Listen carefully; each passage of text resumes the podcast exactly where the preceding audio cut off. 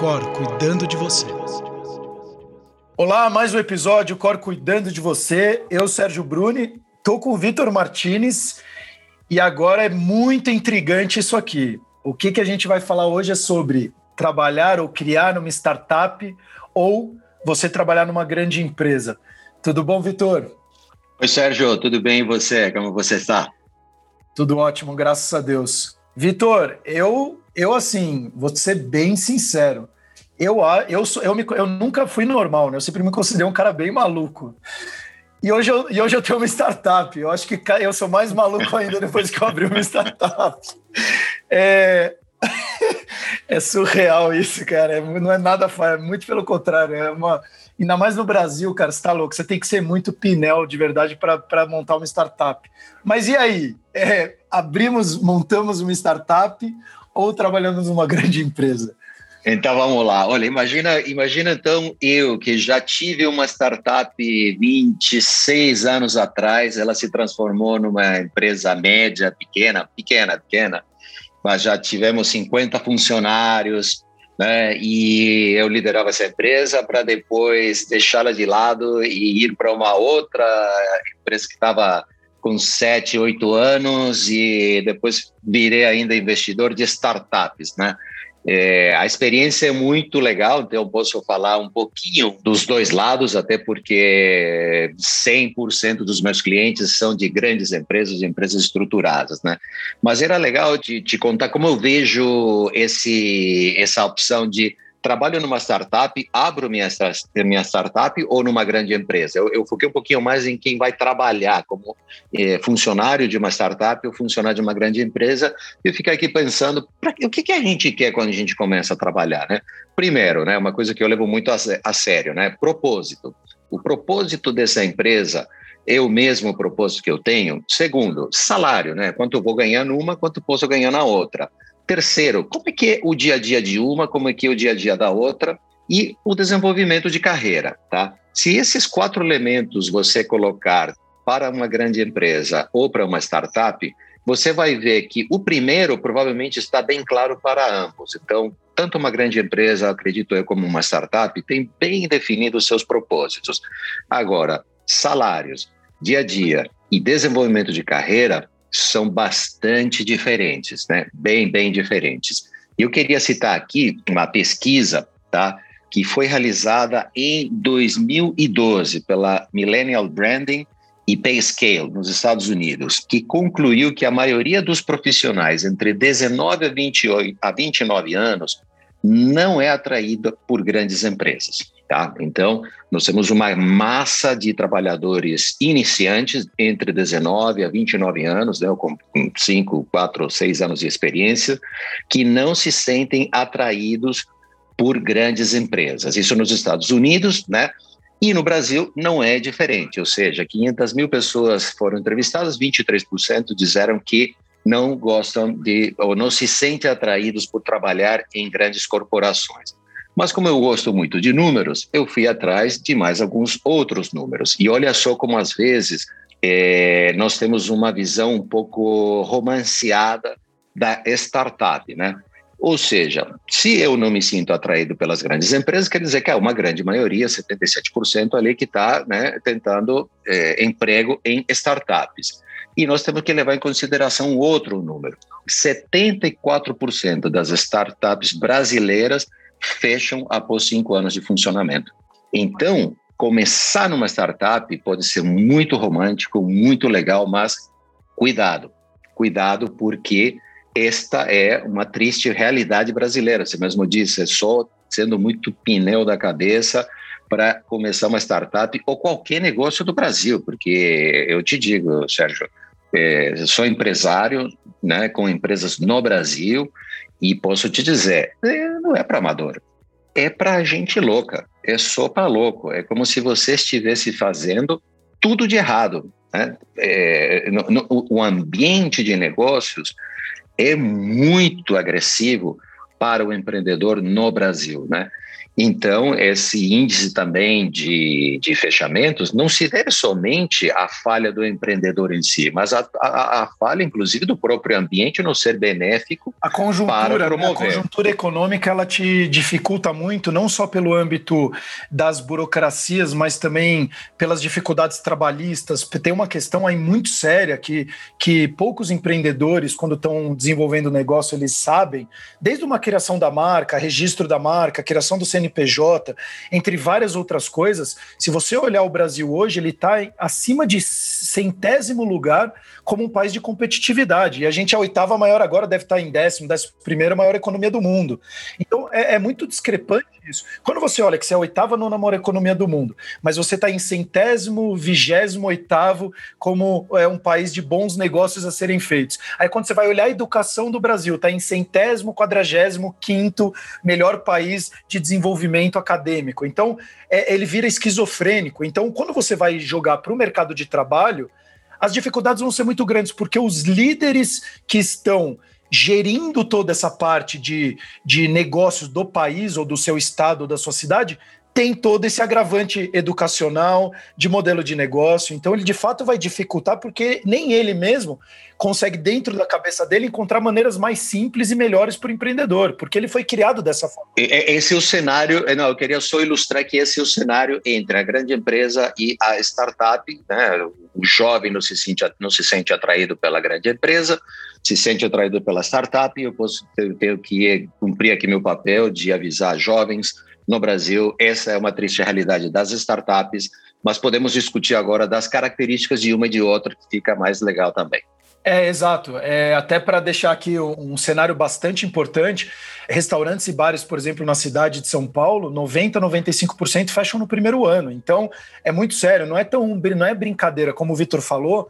E aí, aí a gente vai começar a destrinchar a importância do autoconhecimento e do perfil ele é fundamental num momento como esse, porque que nem você falou, é muito legal você botar no LinkedIn ou no Instagram, sou um founder, o CEO, o presidente da startup que faz isso, faz isso e faz aquilo, mas de fato, o que está acontecendo com o seu dia a dia? Como que é o seu dia a dia? Então, não é tão simples assim. Aí, como que então são essas características e um dia a dia para quem está nos escutando começar a entender o mundo dele e ver, ver o que de fato ele quer até para testar, porque eu acho que também é importante as pessoas testarem, né? Sim, sim, eu acho que sim. Sobre, eu, diria, olha, vai testando, porque um ou outro tem mais a tua cara e aí vem a ver autoconhecimento, né? Então, por exemplo, se você é uma pessoa de autogestão, né?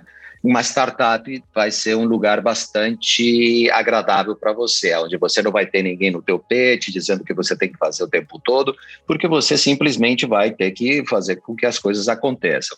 Já se você não tem uma autogestão tão bem desenvolvida, uma grande empresa pode ser melhor, porque o caminho está mais facilmente traçado e é simplesmente, não digo que é by the book, seguir o manual, porque nada é assim, mas sim, se você seguir o manual, há mais chances de você fazer as coisas bem feitas, né?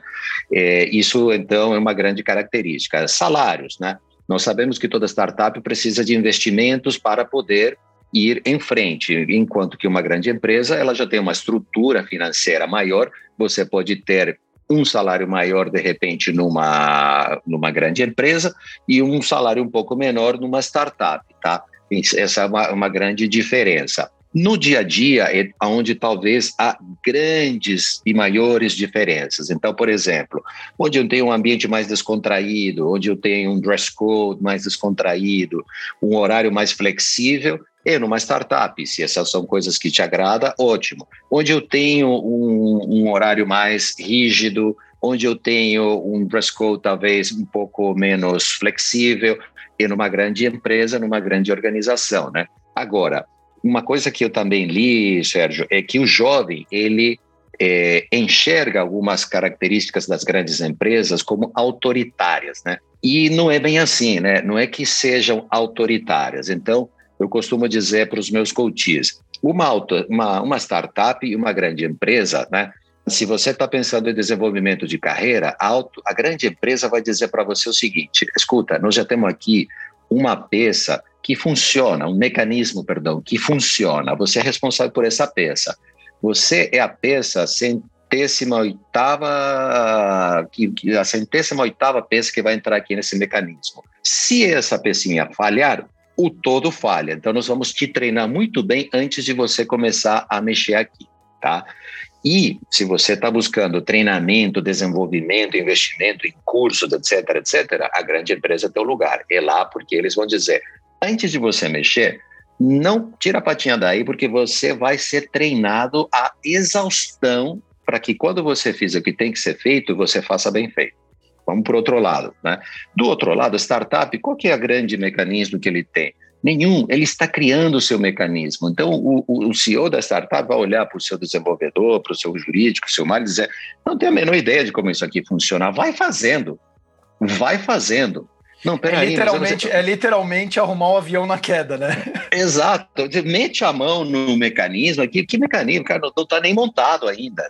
Eu tenho na minha cabeça como será o mecanismo daqui a uns anos. Mas, por enquanto, então, nós, primeiro, não temos a, o recurso para investir em te treinar profundamente como uma grande empresa, para então aí você entrar aqui e começar a mexer. Escuta, vai mexendo. Então, se você, por exemplo, é uma pessoa que não se incomoda em fazer atividades quebrar galho, né? Então, a startup é o teu, teu lugar, né? E por ali vai, né? Então, essas são outras diferenças, por exemplo, né? Investidores os investidores de uma grande empresa são investidores experientes, sofisticados, né, exigentes. Os investidores da startup né, são investidores de alto risco. Podem ser altamente experientes, sim, sem dúvida, mas você vai ver que o grau de exigência pode ser um pouco menor, porque ele entende: olha, aqui nós estamos testando, é uma, é uma prova. Agora, aqui do outro lado, está consolidado, né? É, eu espero decisões já consolidadas. E, e assim vai, né? E essas são coisas que acho que enriquecem a discussão. É, inclusive, é, eu falo por mim, né? Eu me considero empreendedor já desde moleque, porque eu joguei tênis, então eu já fazia uma coisa diferente, eu já tinha que me adaptar a cenários, é, viajava, uh, treinava, então eram é, cada dia uma coisa diferente, então não tinha muito que um padrão de treino todos os dias fazer a mesma coisa, era cada dia uma coisa diferente, para a gente poder ir se adaptando e encontrar a melhor maneira para o meu jogo, para minha estratégia e para aquele adversário que eu ia jogar no dia. Então você ia mudando, muitas vezes eu jogava de repente totalmente diferente da minha zona de conforto, porque eu precisava é, eu sabia que o ponto fraco daquele cara era aquilo. Então, mesmo que eu. Então, já, você já vai desenvolvendo nisso. Eu vejo que hoje, é, e hoje na startup mesmo, na Ucor, eu vejo. É, Uh, subo o conteúdo do blog, eu faço post no Instagram, eu falo com o jurídico. É, as pessoas não olham, é, eu coloco muito como um grande iceberg, né? Embaixo do iceberg, cara, tem um abismo lá sendo feito, né? Cheio de, de de escuridão, de frio, de, de peixes e predadores. Então é um abismo que tem lá e que você tem que ficar se desafiando todos os dias. Mas hoje, nas mudanças, e você, como um, um grande coach, principalmente no, no, mercado corporativo e também de grandes corporações, você tem visto essas mudanças também? Porque hoje tem empresas começando a fazer hubs de inovação, tecnologia, essa questão da transformação digital, porque ela não é tão simples, porque uma transformação digital, quando você traz do, do modelo que eles falam, você precisa ter várias startups dentro de uma grande empresa, que são essas coisas de tentar hipóteses, etc. Se acha que de fato as empresas estão aplicando isso mesmo para começar também a atrair talentos, porque eu vejo que a, a, eu vi num jornal há duas semanas atrás, não vou citar o nome da empresa, mas um processo de trainee, eu lembro quando eu ia para o processo de trainee, era R$ 1.500, 1.400 reais, eu não estou falando há muito tempo atrás. Hoje, eu cheguei a ver no jornal um processo de trainee 13 mil reais, ou seja, o quanto que a empresa está tendo que pagar para atrair aquele talento? E aí, então ele está atraindo muito pela questão do, do, do, financeiro a pessoa. Mas aí você está trazendo também aqueles perfis que estão alinhados com a sua empresa, porque tanto do ponto de vista do profissional, mas também tem o ponto de vista da empresa, é, um alinhamento de perfis, né? Que é o que você fala do match, né? Se ele não ocorrer o match, vai ter um, um descasamento em algum momento. Então, como que está acontecendo esse movimento? Porque está cada vez mais rápido, é muita informação, é, é tecnologia. É, como que está acontecendo isso no meio também das grandes empresas? Para também não botar medo aqui, não estamos julgando ninguém, muito pelo contrário. É fazer você encontrar o seu perfil, entender quem é você de fato e onde que você se adequa melhor onde você pode potencializar o seu resultado, seja ou como empreendedor, ou então ou parte de uma, de uma startup, ou então é, dentro de uma grande corporação, virando meio que uma, uma pecinha na engrenagem, né? É, olha, Sérgio, eu posso te dizer, a experiência que eu tenho visto é as grandes empresas estão partindo por esse lado da inovação digital, tecnológica, por uma questão de sobrevivência, porque senão não vão sobreviver. Então, não é que eles querem fazer bonito porque não querem poluir o meio ambiente ou coisas do tipo, né?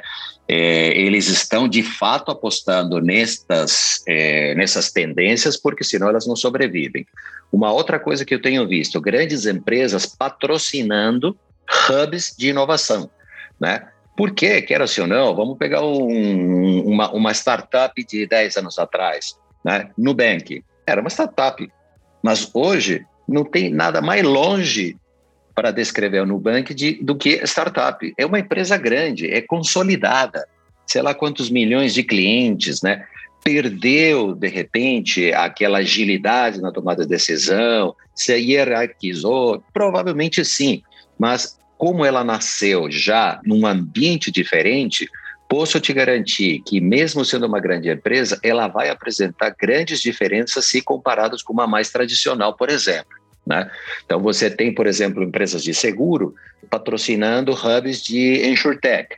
É, você tem os grandes laboratórios de olho em biotechs. E assim sucessivamente, né? Por quê? Porque também a grande empresa já entendeu, em lugar de a gente investir em P&D, pesquisa e desenvolvimento, e, e torrar os tubos, fazendo coisas que nós não sabemos fazer, deixa fazer quem sabe fazer, poupa esse dinheiro e vamos comprá-los, ou vamos fazer parcerias, vamos fazer uma coisa que seja mais inteligente, e isto faz parte da estratégia de sobrevivência a qual estou me referindo, né? Poxa, para que, que a gente vai fazer seguro de patinete? Deixa, deixa alguém que faça seguro de patinete, de skate, de bicicleta, de celular, e depois, de repente, uma grande seguradora vai dizer: olha, gostamos muito da, sua, da tua solução, queremos que você faça parte aqui da, da nossa, do nosso portfólio de ofertas de soluções. Né? XP um dia foi uma startup e hoje não é mais. Né? Então, mas você vê, continua mantendo o seu ritmo. Então, concluindo o que eu estou dizendo é, uma startup tem grandes diferenças de uma empresa tradicional na rapidez, na falta de burocracia, e ao nascer assim se tornar grande, ela ganha uma dinâmica diferente, né? E isto é o que tem atraído o jovem profissional. Né? Até então, é muito interessante você trazer isso, até para a gente pegar pontos principais aqui da nossa conversa. Quais são então as características que, ao seu ver, você é, é, enxerga para a pessoa que vai trabalhar então na startup, um profissional e numa grande corporação.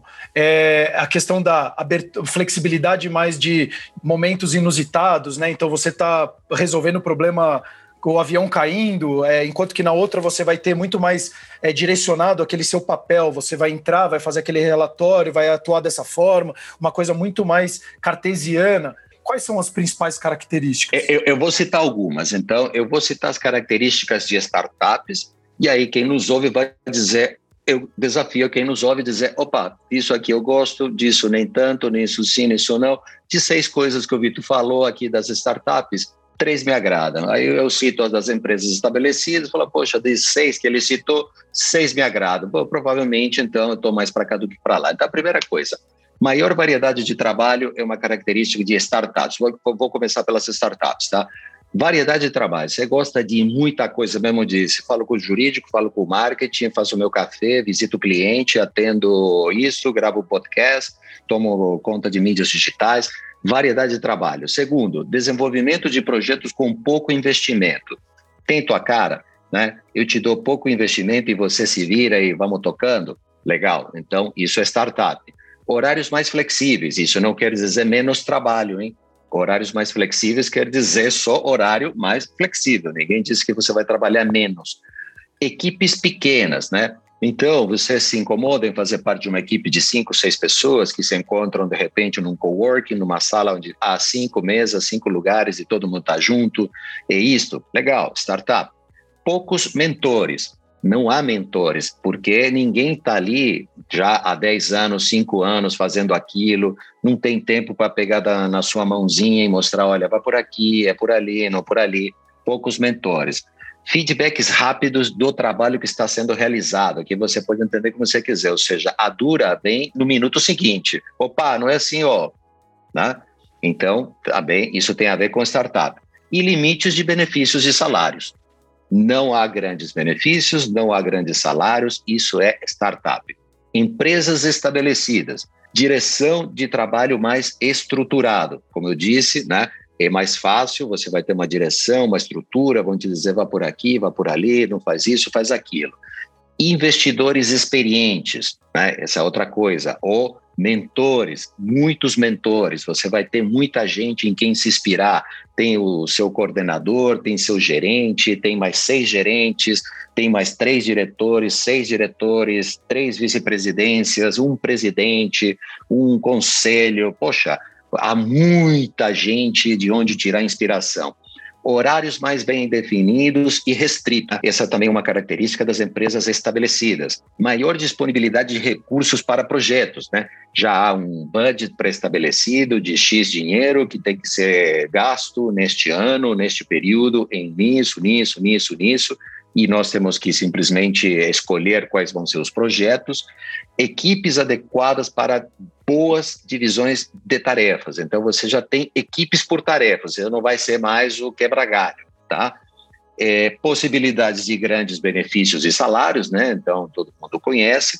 E aí você vai ter ainda um benefício a mais, um, um benefício adicional que é uma grande marca atrelada a teu currículo, né? eu trabalhei para a Nestlé, trabalhei para o Banco Itaú, trabalhei para. Enfim, você vai definir ali qual vai ser essa grande marca. Então, essas são as características, Sérgio, das startups e das empresas estabelecidas. Cada um tem seu ambiente, uma não é melhor do que a outra, uma é diferente da outra e ambas cumprem o seu propósito de contribuir com a nossa sociedade. Perfeito. Então, para você que está escutando, Olha esses pontos que o Vitor falou, esses sete pontos da startup, sete pontos das grandes empresas. Revisite o que ele colocou, se você está com dúvida, revisite o áudio aqui, o podcast tenha, faça uma lista para você e sempre alinhada aos seus valores. O que, que é importante para você naquele momento? Lembrando que pode mudar o seu propósito, ele pode mudar, os seus objetivos podem mudar. Então, esteja aberto também a isso para você começar a entender quem é você, quais são as suas vontades, os seus grandes objetivos naquele momento e você testar, não, não tenha medo de você testar. Hoje a gente tem muita possibilidade, a gente tem um campo gigante hoje no mercado de trabalho, onde você pode começar a fazer alguns testes das suas hipóteses. Pô, hoje eu estou me sentindo assim, e de novo, não é que trabalho um mês, volto, trabalho um mês no outro, não é isso mas uma coisa clara, objetiva, de novo. Se, quando você estiver alinhado aos seus valores, você vai começar a tomar decisões muito mais coerentes e com responsabilidade. Então, olha esses sete pontos de cada uma, vai fazer a diferença para você, porque, vou até levantar um dado aqui: 79% dos brasileiros hoje trabalham infeliz no local de trabalho, estão infelizes no local de trabalho, provavelmente porque eles estão desalinhados com seus valores. Então, é, e vários, a gente já viu aqui, o Vitor pode confirmar, a grande maioria das vezes as pessoas são contratadas por questão de hard skills, das questões técnicas, mas mais de 90% das demissões ou da pedido de demissão das pessoas é por questões de perfil comportamental ou perfil alinhado com os valores da empresa. Então, se a gente já sabe disso, porque evita toda essa tragédia, evite todo esse caminho. Comece a ver, pergunte. Você vai ser contratado, pergunte. O que que você faz, quais são os valores da empresa, o que, que é interessante para você, o que, que não é. Faça perguntas. O segredo sempre está na pergunta e não nas respostas. Boas perguntas tendem a ter boas respostas. Mais alguma coisa, Vitor? Olha, acho que só isso, Sérgio. É realmente um, um grande desafio para quem está começando, muito tentador, né? É, o, Claro que a startup tem uma, um poder de atração, de, de tentação muito grande é, no jovem profissional. Apenas existe jovem profissional que nos ouve. É, não se deixe seduzir por essa visão apenas romanceada da startup, tá? É, o trabalho é trabalho. O trabalho vai ser duro na startup, vai ser duro na empresa estabelecida. Querer se ver livre de 100% de controle, isso, sinto informar, não existe. É, e como a gente fala também, você quer ter muito sucesso na vida, é muita disciplina, muita organização, senão fica mais difícil. E planejamento, claro. Vitor, de novo, muito obrigado pelo, pelo episódio. Espero que você que tem escutado esse episódio tenha te ajudado de alguma forma. Coloque em prática isso, aos poucos, vai entendendo, sem pressa, no seu tempo, vai olhando ponto a ponto para você começar a tomar, tomar melhores decisões e, consequentemente, ir para uma empresa ou então uma startup para te gerar ainda mais valor e você, consequentemente, como o Vitor falou, gerar mais valor também para a sociedade, porque essa é a troca. Até os próximos episódios, o Cor cuidando de você.